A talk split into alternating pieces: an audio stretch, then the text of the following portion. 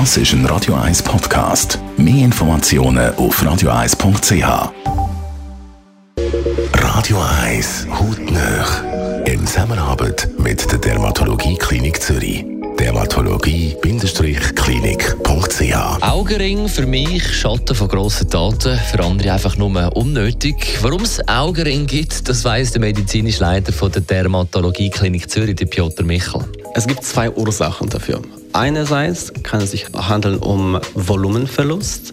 Das heißt, unterhalb vom Auge einfach Fettgewebe wird abgebaut und die Haut wird dünner und weil die Haut dünner wird, wird sie quasi durchsichtiger und die Schatten hinter der Haut quasi werden sichtbarer.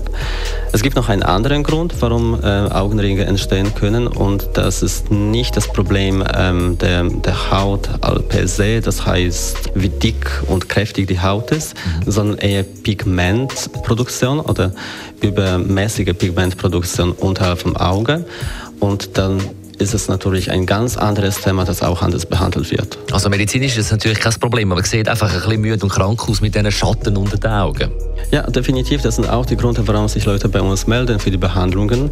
Und da je nachdem, was für Wünsche sind, was für Bereitschaft von der Seite der Patienten ist und ähm, was für Möglichkeiten wir auch haben für gewisse Patienten, ähm, können wir über Behandlungen reden, die ähm, Hyaluronsäure äh, benötigen, also mit dem Filler Hyaluron etwas auffüllen oder unterstützen oder aufpolstern die Haut von ihnen und verstärken von ihnen, damit die Schatten weniger sichtbar werden.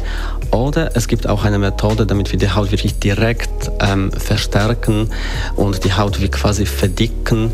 Ähm, das klingt brutal, aber das wird gar nicht brutal gemacht. Das ist einfach mit sogenannter Microneedling. Das machen dann bei uns die Hauttherapeuten, die einfach regelmäßig, zum Beispiel einmal im Monat, die Haut ein bisschen stechen. Damit äh, wird die Haut stimuliert, sich zu regenerieren und dadurch auch ähm, die, die Kräfte haben, um sich zu verdicken. Oder wenn es eben das Problem nicht an der Hautdicke und der Durchsichtigkeit, sondern an äh, Hautfarbe liegt, dann können wir gewisse Peelings oder auch Laserbehandlungen anbieten. Kann er so etwas machen gegen die Panda-Bär-Äugli? Wenn es aber um Tränensäcke geht, dann muss man schon ganz anders dahinter. Darüber erfahren Sie dann mehr nächste Woche in der Rubrik Hautnöch.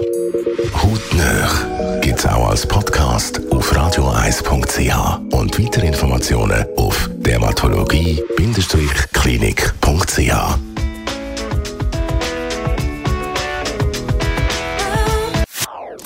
Das ist ein Radio 1 Podcast. Mehr Informationen auf radioeis.ch.